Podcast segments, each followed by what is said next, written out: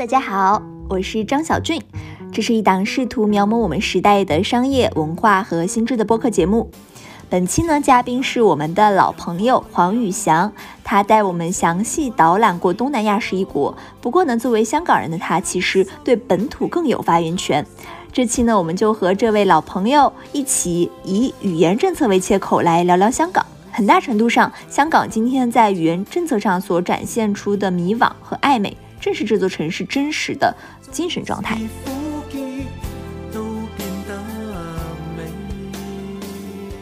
Hello，雨翔。Hello，Hello，张俊，你好。我看你最近是做了一个演讲，关于新加坡和香港的语言政策对比，还蛮有意思的，可以来跟我们一起聊一聊。你为什么说有争议性啊？我看你们那好像是一个辩论，是吗？呃，其实那个不是个辩论，是我来做一个演讲，就是因为我在最近就是在想一个问题，就是说香港语言政策，那具体来说就是教学语言政策。是所谓的两文三语，就是两种语文，就中文跟英文，跟三种语言。三种语言呢，就是说这个广东话，然后呢就是普通话，还有英语。然后我又在想，哎，实际上能够做得到三种语文呢，他都能够做到听读讲写都到第一语言的水平的人是有多少？然后我就真的去找资料，然后那个数字我觉得是挺让我吃惊的。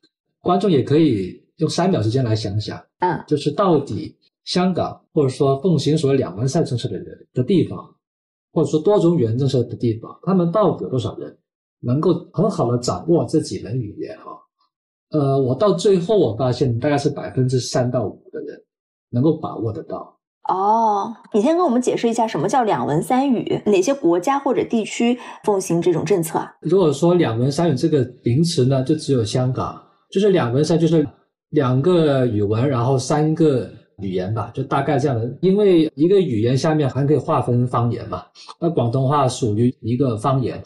那么这种状况呢，会出现在一些语言混杂的地方，这个比较多会发生。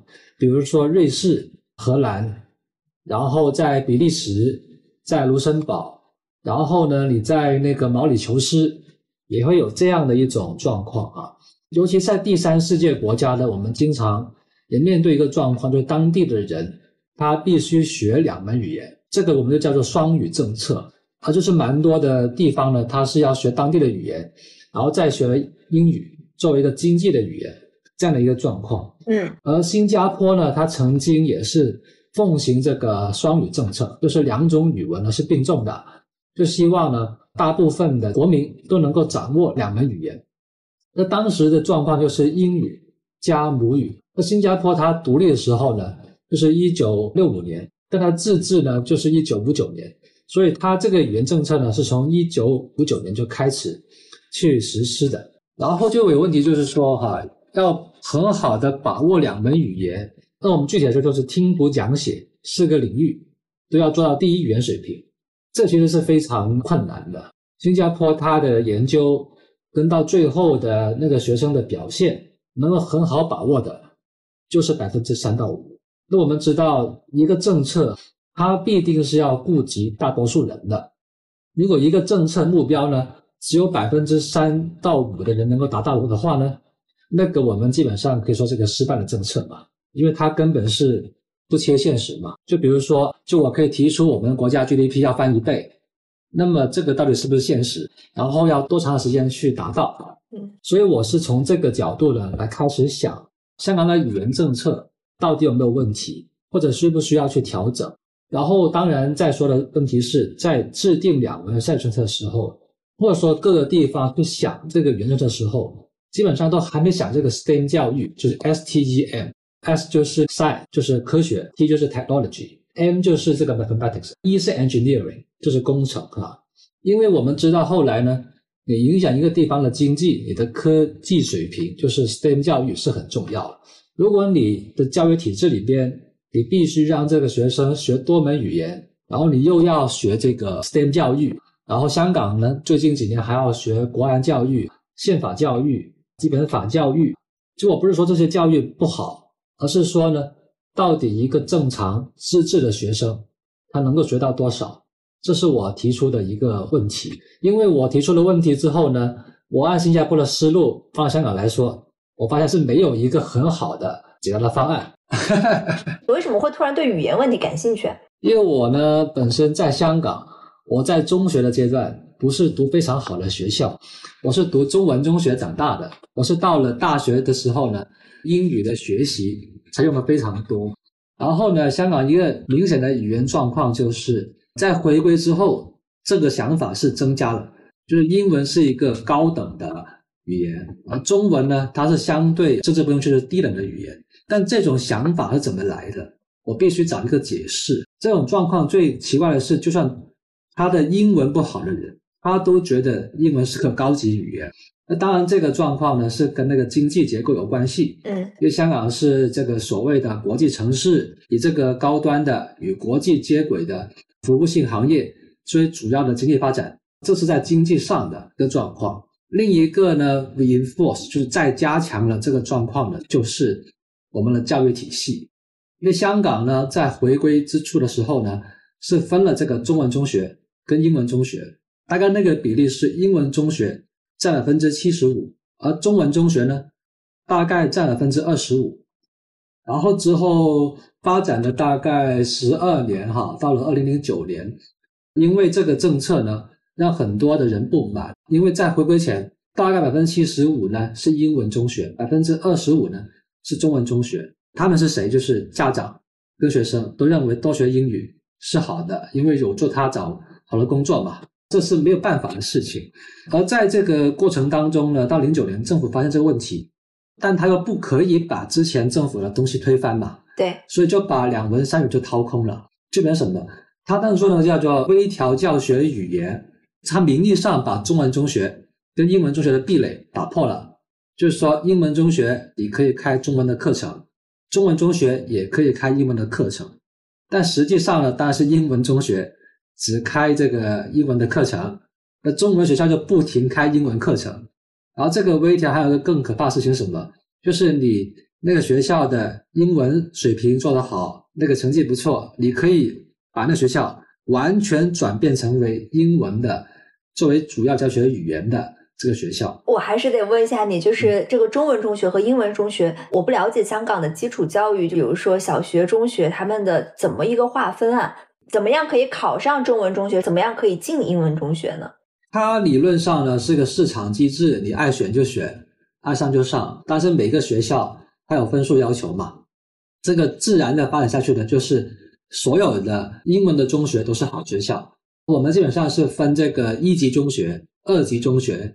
跟三级中学就是 Band One、Band Two 跟 Band Three，Band 就是 B A N D，就是一组、二组、三组的意思。嗯，那基本上呢，Band One 的中学呢，就是一一级中学呢，全是英文中学，而二级中学呢里边就有小部分是英文中学，基本上以下的就全是中文中学，大概这样的一个状况。但是在这个二零一九年之后呢，基本上所有中文中学它的目的跟目标都是要变成英文中学。在香港的英文中学有一个问题是，它的英文师资也不好。嗯，就是他们的最后的状况就是，比如说我上这个数学课，那个课本是英文的，但老师教的是用中文教的，所以那个老师他英文也不好，所以就变成这么混杂的一个状况。那我们知道，你要学好一门语言的话呢，基本上呢是要一个沉浸式的教育的这样的一个状况，所以呢。你在这个语言完全所有混合状态的当中呢，这个是很困难做得到，是让这个学生有一个沉浸式的环境去学那个的语言。不光是普通话没有学好，其实广东话也没有学好，英文也没有学好。好我举个例子，那广东话的文化里边，它有一些的音韵，呃，写诗写词还是不错的。那粤剧也有很好的中文，但他们也没有学。所以就出现了这样的一个的状况啊！就我主要分析的方法是说，香港它作为一个国际城市，它做这一套的政策的目标，让自己的市民有竞争力。但到了最后呢，我是看学者他不满，因为他发现花了很多钱没有达到预算的效果，甚至比回归前更差哈。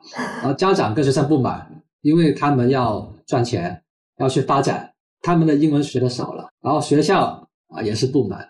所以我就很奇怪，这样的一个多方都是有不满的状况，为什么能够持续下去？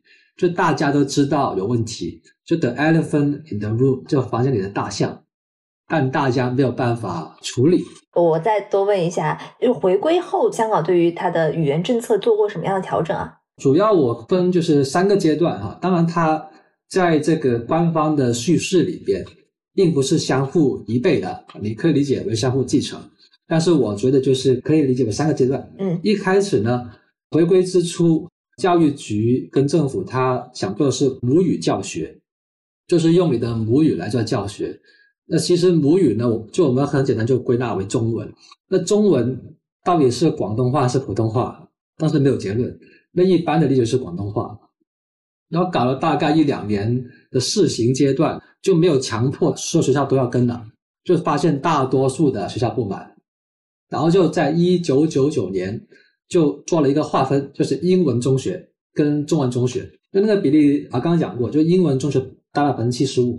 中文中学呢，大百分之二十五，然后你到了这个二零一九年做这个微调教学语言的这样的一个做法之后呢，就大概增加的英文中学到百分之二十八。刚才不是说英文中学之前是百分之七十五，中文中学是百分之二十五？哦，那是回归前，回归后就完全相反，就是英文中学是百分之二十二还是二十五左右的状况。OK，然后呢，但是这个是以。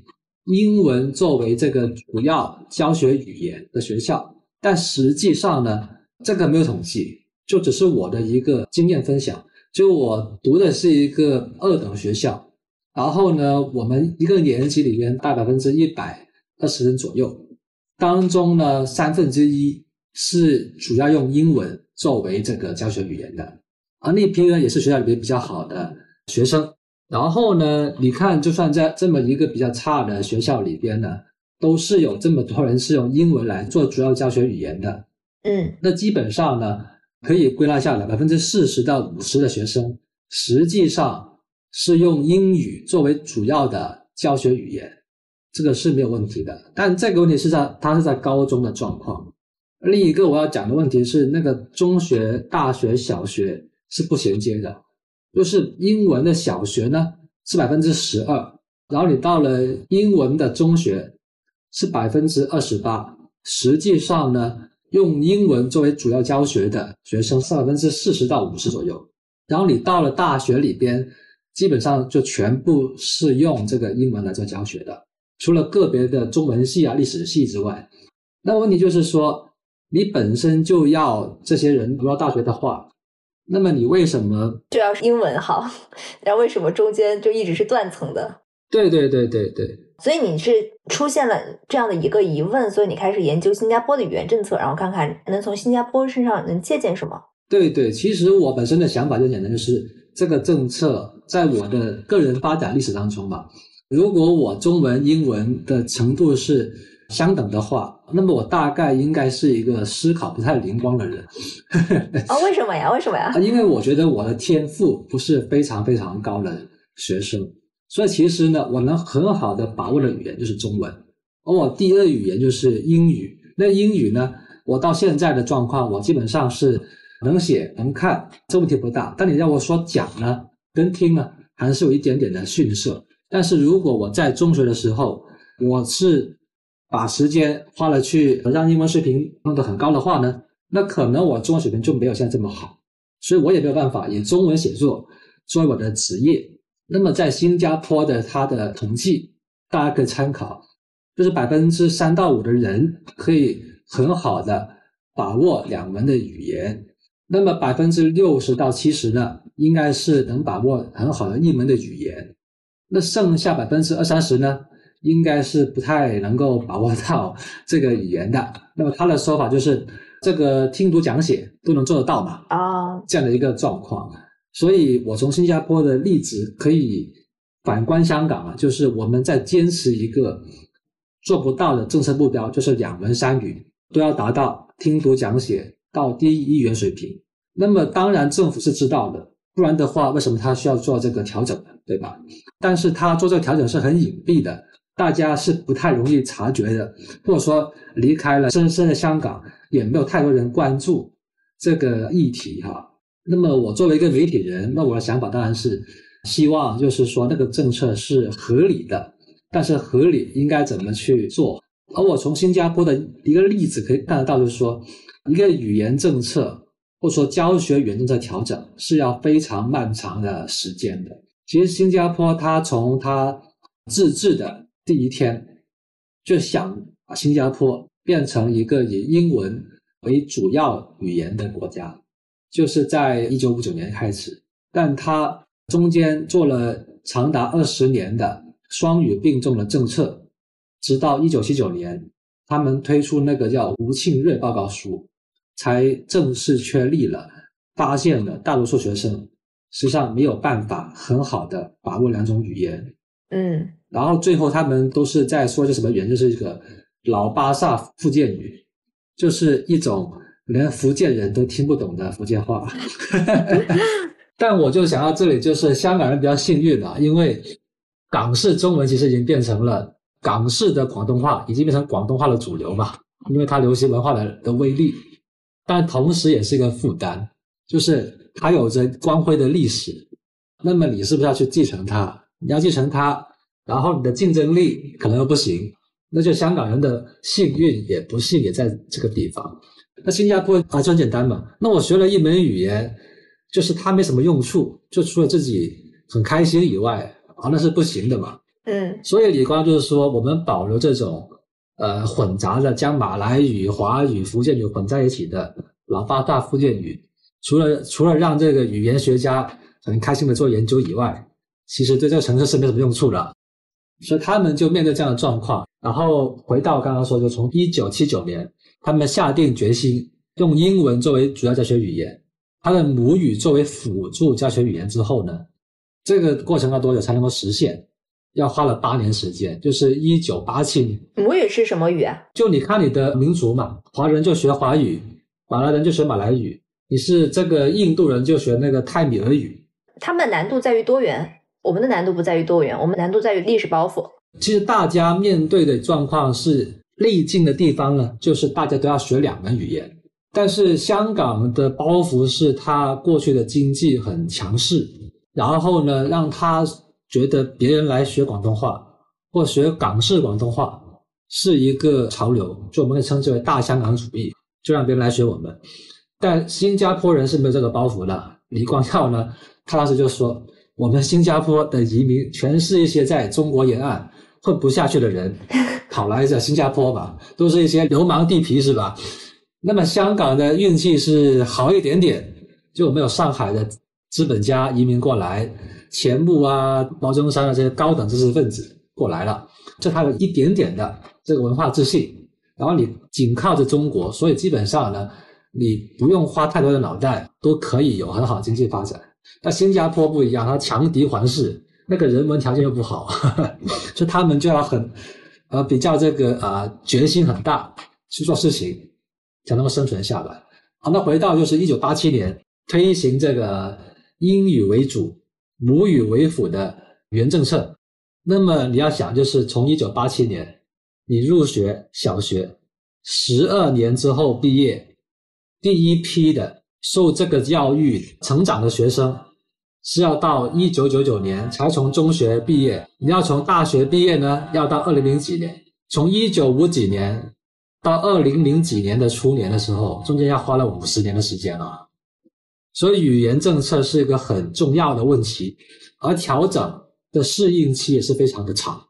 嗯，它一调整就算是一代年轻人就过去了，你才能看到结果。三四代人了，你看。从一九五九年到二零零几年，三四代人了已经是。对，嗯，在他当时推动李光耀有遇到什么样的阻力吗？阻力非常大，因为新加坡尤其他在南洋嘛，华文华语就作为一个民族尊严，或者说他们作为一个族群身份认同的一个明显的体现，所以呢，当时新加坡基本上主要的。反抗殖民的运动或者争取社会公益的运动，都是在华文学校里边去做抗争的。新加坡还有一个大学叫南洋大学，啊，那是一个华文大学。然后最后新加坡他把它关掉了。他面对的阻力就是华人他的身份认同怎么保持下来？李光耀也讲过，就是如果新加坡它完全变成了美国人的那种价值观的话，好，那新加坡是没有生存的条件的，因为新加坡的价值就是沟通中国与欧美嘛。啊，那么如果他不知道他们是谁，都变成了美国人的话，那么他们还有什么存在的价值呢？这是他很大的一个 question。然后当时也问题也是说，你把这么多的学校关掉，或者说转停并的话，那面对的压力很大。另外一个呢，是他新加坡它比香港很激进的地方，就是它基本上是消灭方言，它不允许在公共的广播里边存在着方言广播。那么问题就是老人家怎么办？他们要听这个广东话，看这个香港的电视剧，那没得看，那他们肯定很不满的，对吧？所以新加坡做这样的一个调整是有很大的代价。最主要的是每一个民族肯定也想以自己的民族作为主要语言嘛，那么他们的民族的光荣光誉是比较不容易去放下的，就是他当时面对很大的一个压力就在这里。当时有什么反抗的行动吗？基本上，当时在五十年代到七十年代比较多，但后来的话其实并不是很大，因为新加坡它也有一段时间是我们可以说是比较压制言论啦这样的一个做法，就是把要抓人都抓光了嘛。在六十年代的时候，那个叫冷床行动，然后今年是二零二三年是六十周年，就当时就把反对派都抓光了啊。当然这个是个非常残酷的事情，然后基本上。之后，新加坡就没有反对派。然后他一个做法就是把这些华文的保护者称之为华文沙文、华文沙文主义，然后把他扣报纸跟这个社会主义者有关系，然后就 处理了这个状况。虽然用处理这个名词并不是非常的精准，或者用消灭更加的呃精准。嗯，他们就这么处理了这个状况，然后走下去。那么，如果你从马后炮角度来看，那这当然是对它经济发展有好处，也是新加坡它存在的一个根本。因为比如说李光耀他本人就就在回忆录里面写，他一生学了六种半的语言哈，他本身的的母语应该是英语，然后小时候学华语就是呃普通话，然后因为日本人来殖民又学了日本语，然后因为要选举的关系呢，又啊又去学福建话，学了客家话。他要学的状况是要能做流利的演讲。马来语什么时候学的？他更早学，中学的时候就会马来语啊。所以你看，他一生学这么多语言，以他这么高天分的人，都学的不是那么容易的话，那我们一般的人，你学了这么多的语言哈，可能到最后你的生产力到底有多少，这个是个问题。所以他这六种语言，哪几门语言达到了第一语言的水准？是不是只有英语？英语、华语比较勉强，华语基本上他能写一点文章。能演讲，但是你让他来表达的话，华语应该是不太流畅的。他主要还是英语为主。相对来说，好像李显龙的中文会更好一些。因为李显龙呢，是李光耀他很着力的推动，让他的小孩在小时候都去到华文学校去读小学，到了中学呢，才去读那个以英文为主的学校。那当然是李显龙他天资比较高，但他两个分别是弟弟跟妹妹呢。就不行了，就是李伟林跟李显阳都基本上是以英语为主了的一个状况了。像他们家也只有李显龙一个人能够熟练的运用中文和英文。对对对，其实就是这样，就是两门语言作为同一门语言，是他们家就这么精英的家庭都只能做到这样，所以更何况其他普通人呢？对，因为李光耀他在他回忆录里边提到，就是说他有尝试逼迫他的女儿跟儿子去看华文的刊物。那两个就是我可以卖广告，就他们的说法就是只看《联合早报》跟《亚洲周刊》哈。他在回忆录写的很明白的，但是因为李伟林是做医生的，李显阳我忘了是做什么，但他们就说我要考进大学，我要去拼命的去谋生，那么我光是处理我专业的事情已经够吃力了，那么我怎么可能有时间去看华文报纸，去看华文的读物？这个对我是毫无价值的，这就是这样的一个没有办法的一个状况。一个人就是他只能很好的把握一门语言而已。就是李显龙，你说他的学习路径是一开始小学的时候就是都是中文教育，然后中学才开始接受英文教育。对，就是这能说明什么呢？就是是不是如果要将两门语言都作为一个非常精通的第一语言的话，它其实是要分阶段学习，而不是一起学习的。就是这个，我们能学习到什么呢？从他的这种，因为其实他跟他一个弟弟一个妹妹都是受这样的一个教育一起长大的。那我相信李光他也没有偏心了，但是到最后的结果就只有李显龙能做得到，就代表着就是说人的天分跟他从事的行业也是有关系的。就是李显龙他很早就决定要当军人，要从政，那他对于语言的要求就比较呃就是高的，要高的那。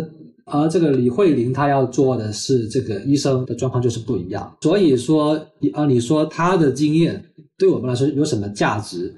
我觉得一个明显的状况就是，不要说一开始就想两三门语言都学好，而是说你先学好一门语言。现在的研究基本上都发现，你学好了一门语言当中的概念学好了，你学另一个外语是有帮助的，因为你在你的母语当中找到相应的概念。而去学习，嗯，这个是一个相对好一点的做法。那么，当然这个说法也是有争议的，就是有不同语言学家有不同的看法。那比如说你在荷兰，他们的人普遍能说两三门语言的，但你说能写呢，或者说能做抽象思考呢，恐怕就只有一门语言。那么很多时候是英语它的状况。你说你如果中学的时候就开始两门语言同时并进的话，大概是个脑子不太灵光的人。为什么呀？所以我天资不高嘛，这是个明显问题。这个语言学习的关系是什么？因为你学一个语言呢，你必须要有长期的沉浸式的学习，就是比如说那个发音怎么发，然后你要用它来思考。然后香港的环境是既没有普通话的语境，也没有英语的语境。那我的学习过程当中就就基本上就只有英语课可以去学英语。那么如果我要强行的把我英语水平弄得很好的话，那就相应的我要把更少的时间分配到其他的学科之上。就我是读中文中学嘛，那我基本上就是我高中学六门课里边呢，五门都是用中文学的，那么我就没有时间去处理其他事情。那我当时为了应付高考，那我就当然是其他科比较重要，英文就。还不错，啊那就算了。嗯，事后看新加坡的语言政策给这个国家带来了什么？新加坡的语言政策呢，明显让它有一个好处，这是李光他在书里边说的，就是新加坡精英的华文水平呢是好到足以跟这个中国的精英沟通的，但他们也好不到可以跟他们做一些不好的勾结，所以外国人他们很放心。那当然，另一个好处呢，就是新加坡，它成为了一个外国人去学华文的一个基地，就是因为新加坡就是一个以英语作为第一语言的地方，然后以这个所谓的母语作为第二语言，但因为华人占百分之七十五，所以大部分的华人都是拿中文作为一个第二语言来学习的。所以后来那个罗杰斯就是一个美国有名的投资者了。他家人都搬到新加坡，让他们在那里学华文，就是因为新加坡已经变成一个对外汉语教育的一个基地，尤其是给这个母语是英国人的人去学习。那么对这个国家来说，它的好处当然是，它用英文成为了这个国家主要的语言，然后也用英文去沟通其他的地方，然后当然它的经济发展也相对呃不错。这当然它语言状况是一个基石，但它的国家认同。人民的沟通之间是可以做得很好的，因为他在立国的时候呢，李光耀要去这个福建区，就是讲这个福建话；去客家区要讲客家话。你会发现国民之间是没有办法沟通的，尤其是马来人、这个印度人跟这个华人，你根本沟通不了。所以你真正把英语作为新加坡的通用语之后，才让新加坡这个国家建立了起来。但一个不好的状况，也是这十几年明显的一个状况，就是新加坡人其实很多时候已经全盘西化了，他的思维价值观跟欧美的人差别不大。当然，在精英阶层里边，很多人很理性，比如说马凯硕啊、李显龙，他们是清楚知道西方面对的一些问题，嗯，所以他们从另一个角度，从第三世界的角度，尤其是从东方角度去看这个世界。但是大多数的国民未必有这样的一个状况，他们对那国家的忠诚度也未必很高。就就既然我也是讲英语，我是读 IB 长大的，看 Netflix 长大的，那我去美国住也可以啊。所以新加坡就变成了一个，我有个朋友他是在香港的经济学人工作过，后来去了新加坡读博士，他会说新加坡是一个经过消毒的地方。嗯，他这个比喻啊，就是很多东西都很有秩序，很有规律，但是你会觉得这个地方很没有意思，就它没有那种暧昧性、复杂性在里边。那香港就是一个很复杂、很暧昧的城市，就是很多可能性会发生。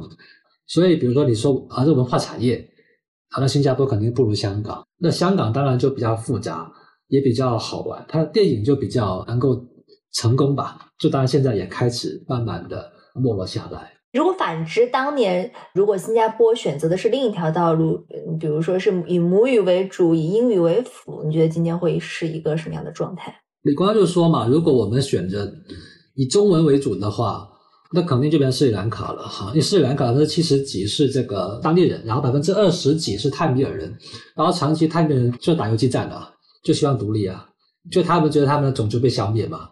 他们就面对这样的一个状况，你又不是到百分之九十这个比例，你是百分之七十五是华人，百分之二十五是其他的民族，所以他觉得就是说，如果新加坡当时这么做的话，第一是国家会面临分裂，嗯，第二是其他的国家周边的马来西亚跟印尼会对他非常的猜忌，到底新加坡是一个独立的国家还是中国的代理？因为当时南洋大学在李光头一路里边写。也是培养了很多当地的社会主义者，他们未必是共产党，但是社会主义者倾向比较明显的人。那当中一部分的人也是去参加了马共。马共作为一个议题的话，它对周边的国家是个威胁了。嗯，所以一个国家的语言政策，它所带来的不仅仅是语言本身，它还包括了更多的外交关系等等方面的多重因素。很多问题在里边呢，就比如说印尼跟马来西亚都要强调我们是印尼语。跟马来语虽然他们有些区别，但他们要强调就是我们是可以互相沟通的不同语言。然后你一听觉得很奇怪这个说法。当然，他们有一些不同，比如说印尼是它在一些修辞上，或者说一些的词汇上是更加受荷兰语的影响，而马来语就更加受英语的影响，这些都是事实。但我们有时候建立一个语言，它更根本是它语法，嗯，那它语法的分别不太大的话呢，其实都是可以接受跟理解的。可以视为同一个语言，但他们就坚持说他们不是啊。那比如说你在台湾的政治运动当中，闽南话就是有很大的一个价值。那香港的政治问题里边，广东话也有很大的影响在里边。所以我们从来要界定一个民族是不容易的，因为民族是一个很晚近的一个概念，而基本上界定民族很多时候就是从这个宗教啊、生产方式跟语言，所以语言当然是一个非常重要的。去界定民族的一个问题，而民族国家也是现在的国家的主流的形态，所以语言弄不好呢，是可以发生很多很大的问题在里边。反之，香港你会怎么评价今天香港的语言状态？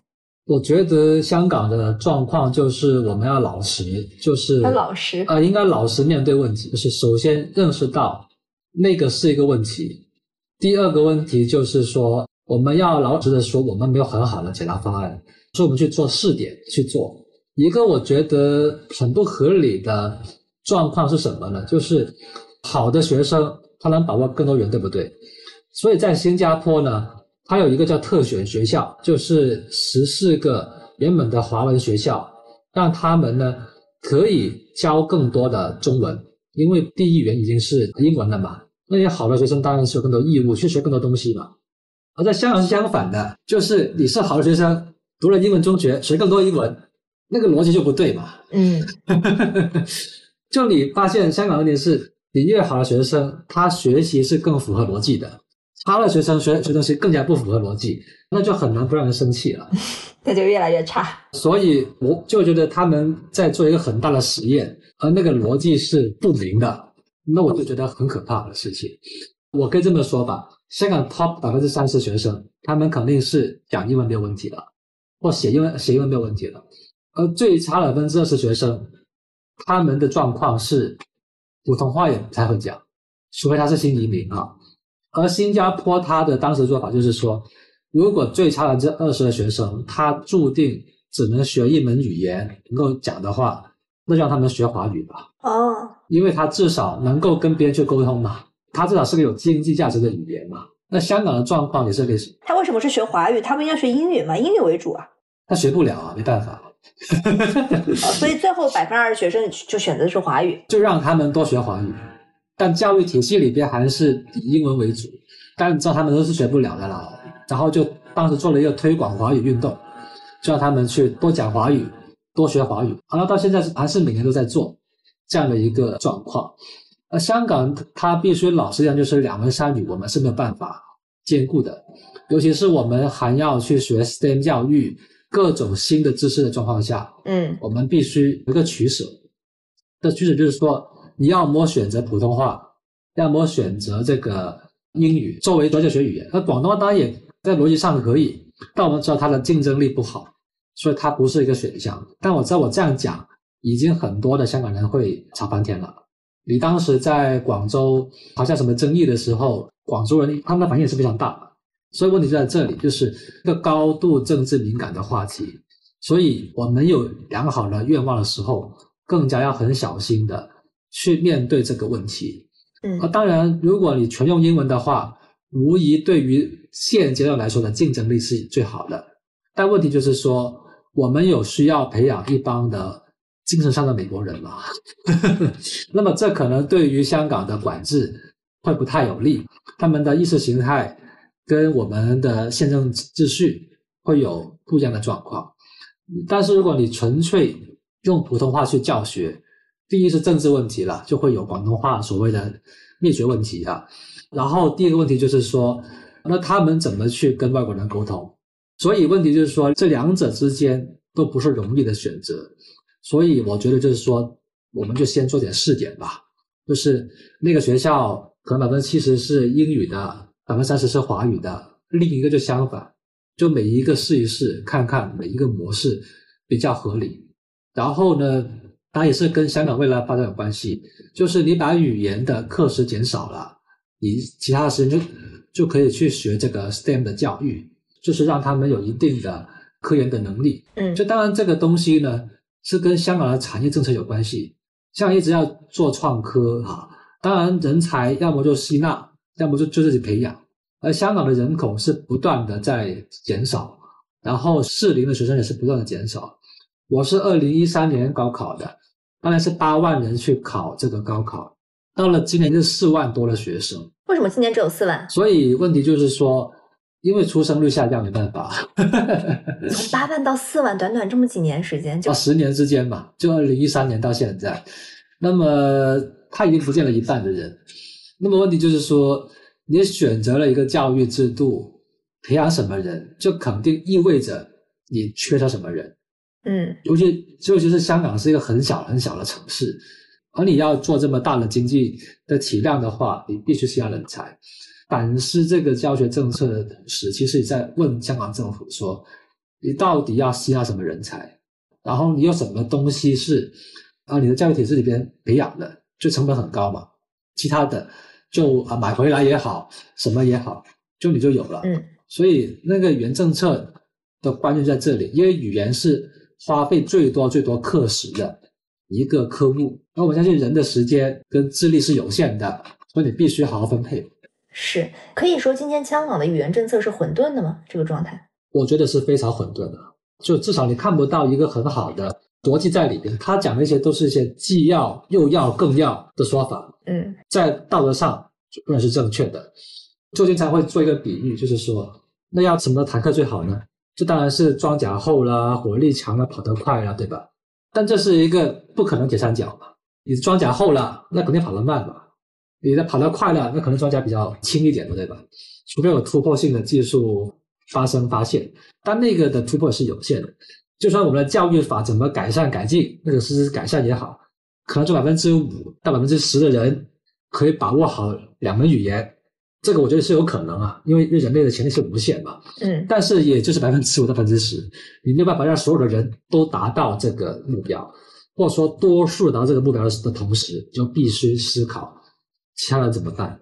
他们在社会上面成一个 loser 的话，对管制呢是很不好的一个事情。而香港语言的混杂状况就在我身上也可以体现。我虽然是一个以中文写作为主的人，但我在说话的同时。也无可避免的夹杂了很多英文的单词，这也是我们的香港的一个幸运跟不幸运的地方。你怎么看待香港对于今天中国或者是全球来说经济的重新定位？香港它比较困难的地方是在于它没有产业，除了金融跟相关的服务业以外，完全没有产业。所以它要定位的话，它很困难的地方是，它怎么在我们这个区域的发展里边找到定位。而香港呢，我觉得过去香港人有香港人是有一种迷失，就是说香港是全世界最自由的一个城市。嗯，而这个是对香港、对中国也好，在这个新冷战之前或许是的，但在新冷战之下，香港其实它作为中国最自由的城市。它已经有足够的能力去保护它这个独特的地位，而另一个问题就是说，香港的官员跟政府他们没有很强的区域整合的思维。就比如说，在大湾区里边，香港什么角色？在东南亚的这个经济发展，比如说在 ASEAN，在这个未来可能有关系的 CPTPP 里边呢，香港到底能做什么？当然，我觉得这也是不容易了。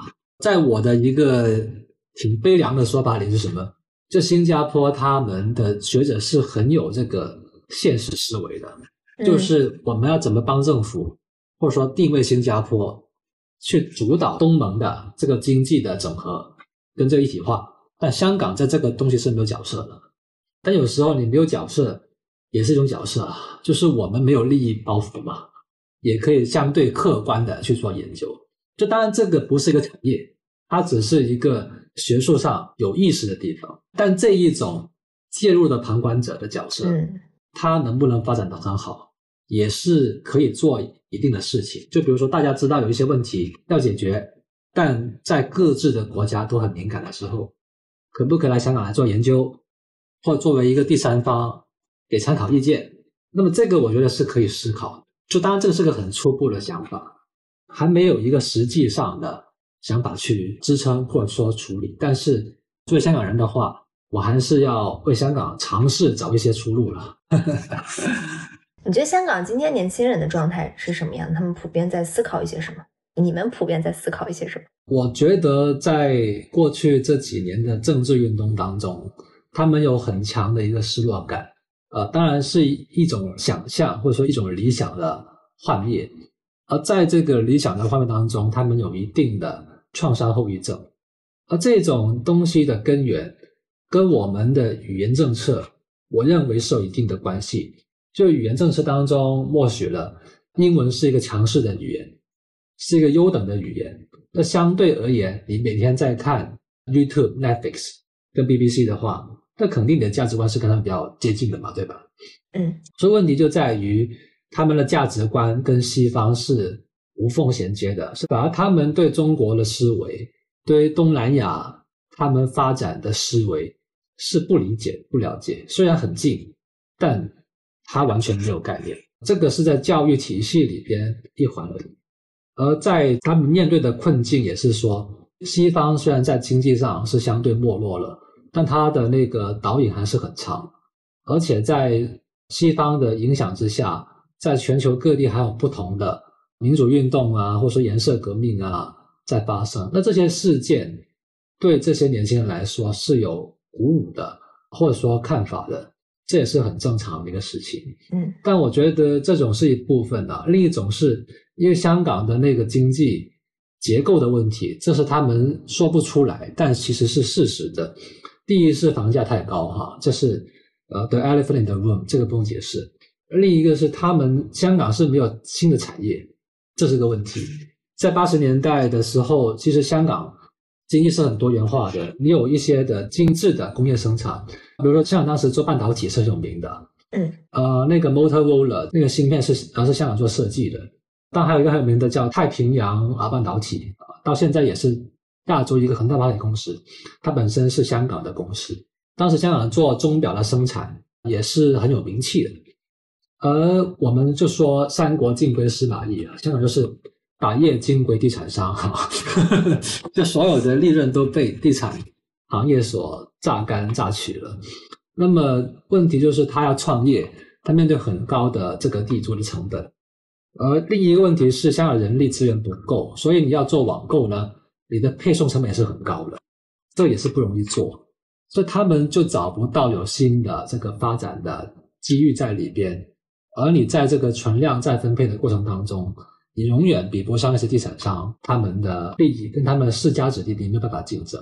嗯，香港在曾经在经济学人他做第一年的裙带资本主义指数当中是名列第一位的，是远远抛离新加坡了。哦，那是哪一年？应该是二零一六年做的事情，而第二年就没有做了。就我怀疑是香港有些人做 lobbying，他就让他不要把香港列进去，因为第二年就已经把香港列在中国里边了。所以就看不到香港的状况。嗯，但我觉得香港你做生意有一个很明显的感觉，就是，比如说你做房地产，你要找代理，就那四五家嘛，对吧？你要做原料的供应商，也就那四五家嘛，嗯，所以是没有办法竞争的。在这个状况当中，或者说它是没有办法很有效的去竞争。比如说香港一个问题就是那个工人很贵，做新加坡的国内是最简单，那些引进工人嘛。到香港就没有这么做，为什么呢？因为既得利益集团的问题。嗯，那今天香港年轻人的出路是什么？我觉得最麻烦的地方是，比如像我这样的人，我可以去内地，我也可以去国外。就我们在德勒兹一个哲学家的说法当中，就是我们算是在社会上中上层的人的话，我们其实是个游牧族。嗯，就我们去哪里也没关系。就像我有些朋友，他们今年在美国，后年在法国，然后在中国又发展十几年，但是 OK，就他们对香港无所谓的。但是就是说，底层的香港人他们怎么办？中间香港人他们怎么办？还是一个问题。出不去，回不来。在我进大学的时候，香港的状元啊，所谓的状元就是考试成绩比较好的学生，有些人会读法律，有些人去读环球商业。也有些去读医生，当时还相对相对多元化一点点。当然，在以前的话，就有人会选 IT，到后来都没有。到我现在的看的状况是，全部都去做医生，全部做医生，对，全部都去读医科，连一个去学法律、学金融的都没有。为什么不应该学金融吗？因为他们知道有竞争的，金融行业呢，它是有竞争的，而且你要讲关系的。这是个问题嘛？哦，但是学医科基本上是不用关系的。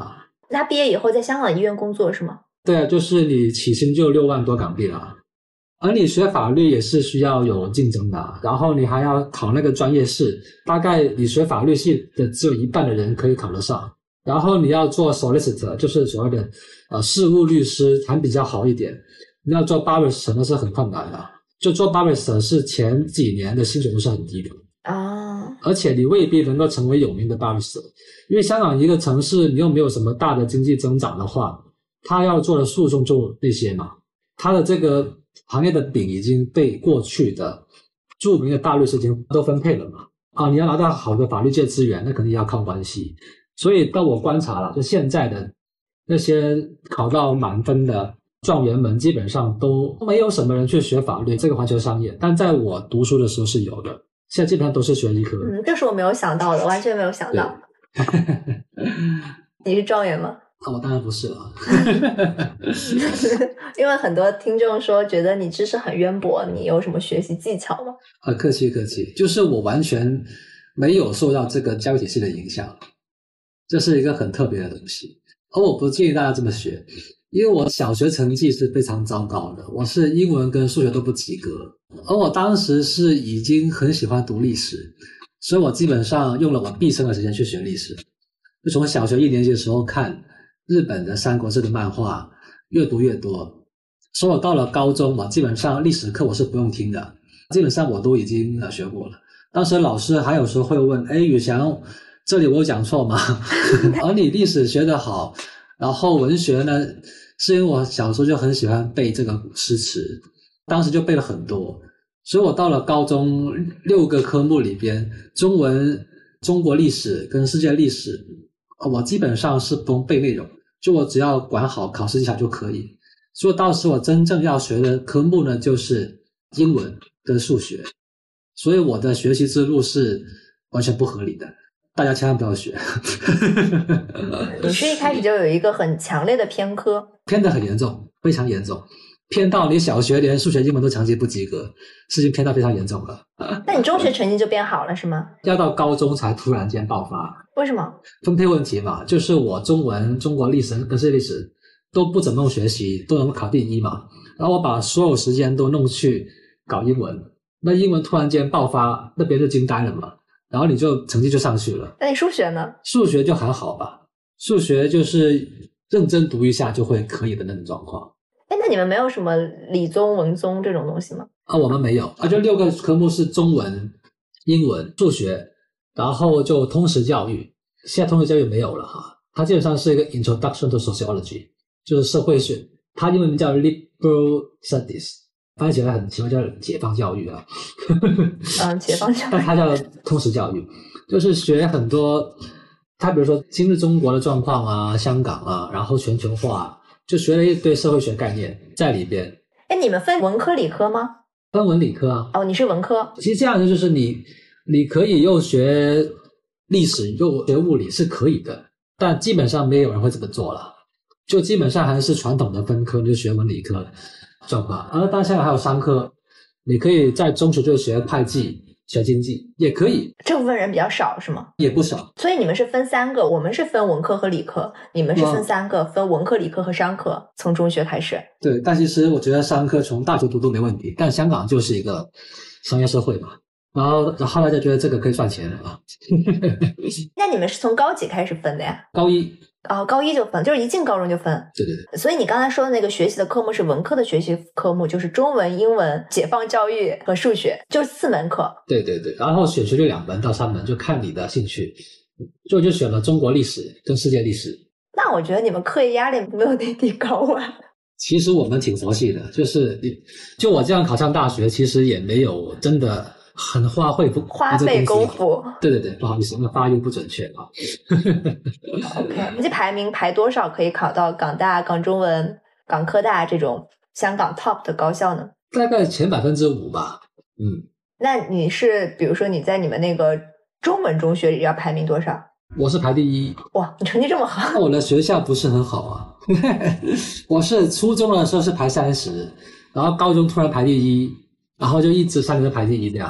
哎，那你们那个就是解放教育 （liberal 社会学 ），liberal studies，就我就称之为 introduction to sociology。通识教育，通识教育里面学什么呢？它其实有六个 module，就是呃六个所谓的叫什么部分吧，就是今日中国，然后香港那些状况，还有那个全球化，还有一些什么什么什么东西我都忘了。就其实主要还是中国跟香港。还有全球化的东西，就比如说什什么叫民族主义啊，什么叫本土意识啊，然后中国的改革开放啊，诸如此类东西吧。哇，原来学习内容如此之不一样。对。那如果是理科生学什么呢？他通识教育也是学一样的，但他们呢就是学中文、英文啊、数学、通识教育，然后就学物理、化学跟这个生物学，但那个数学课程是有不一样的。就我们分了一个 M one，然后一个叫 M two。M one 就是等于是是些比较统计学的东西了，就需要学这个微积分的。嗯。然后呢，M two 呢也是要学的，但就比较贴近这个 pure maths，就是那种叫纯粹数学。而我作为文科生呢，我是完全没有学过这个微积分的。那理科生怎么学的东西更多呢？对呀。就理科是更难的。对，理科我觉得是更难的。如果是内地的话，文科和理科它反映的不同可能是。科目不同，但是他学的总数是一样的，就是在香港总数是不一样的嘛。因为听上去文科学的东西就会少一些，然后理科就是多学很多数理化。你看每个学校不一样啊，就其实你一般是四个必修课加两个选修课，但是好的学校就会四个必修课加三个选修课，啊，其实你都可以选，但有一些学校就不能，有一些热门的科目他就要求你有这个水平。嗯，所以你如果没有学那些科目呢，你就不可能去进那些学校。就比如说你要学医科的，那你肯定必须要学化学跟生物嘛，然后你的数学也要学到一定程度的，所以才能够进去。所以你选择那个难度呢，就决定了你能够进什么学系。就在那一刻已经决定了。嗯，所以我选了文科，那我就很明显就是一些比较好的科目，比如说法律，我能进的几率就不大。OK，所以你刚才那个物理、化学，他们也是个选修，就是你是可选的，它不是必对，修。呃，就是你可以选两科，嗯，也可以选三科。对对对对，啊，就看你学校的安排怎么样。哦，懂了。香港能回答如果只学一门语言是什么这个问题吗？我觉得我无法回答，就是英英文或者普通话，但要选哪一个，我觉得我真的答不了，因为经济跟政治两个东西都重要，而且普通话在未来的经济价值也很大。所以我当时在节目里面也是讲，英文在这一刻来说，对香港来说，它的经济价值还是还是比较大的。但你在之后，我觉得不敢说。但另一个问题也是说，因为香港它要维持自己在中国里边的独特地位，就它的英语水平当然是比较重要了，它普通话水平就相对没那么重要了。嗯，但是英语水平太好或只会英语，就有这个政治问题。新加坡还有什么可借鉴的吗？对于香港来说，新加坡我觉得主要是一个思维模式值得借鉴的地方是，它是很现实主义的去思考。李光耀经常讲的是，我们只是一个五六百万人的城市，当三这两三百万的城市，我们没有资格去选择我们相信什么，我们只能够选择我们去做什么，去迎合这个世界的需要。嗯，而香港呢，因为八十年代的那个反而实在是太夸张了，就香港经济曾经占中国百分之三十到二十五这样的状况，让香港人有一种错觉，觉得自己是哎非常了不起，而无所不能。而到了现在是回到就 back to normal 了，就回归常态，就你只是一个很小的城市，但你的经济可以有很好的发展，但这个前提是在于你必须有一些合理、切合现实的一些的政策在里边。就当然，我觉得就算你选择了普通话跟这个的英语作为主要的语言也好，香港它广东话文化首都的地位，它这个软实力是值得香港政府或者香港去保留、去弘扬的。而这个是因为历史因素，就我们人都是历史动物嘛，就已经发生过的事情，你不能够把它啊一笔就抹掉。所以粤语文化的推广保留，就算在英语或者普通话成为主要教学语言之后，还是要去做的。啊，要问的是为什么现在不做，或者说过去不做什么原因，就是因为政治问题，他不想把这个东西跟那些本土意识啊什么的牵扯在一起。把你现实的解决了竞争力问题之后，你推广你的文化就变得更加自信或者说正常去思考。而新加坡的状况是，它基本上的政策的决策都有一定的合理性。而从两门三语，我们可以看到，就是说，嗯一般的政策，香港在当时去制定都是有一个很好的愿望。当然，我觉得说政策基本上都是有很好的愿望了。如果人要很差的话，也不会真的成为一个政策，那就是一个很奇怪的政权哈。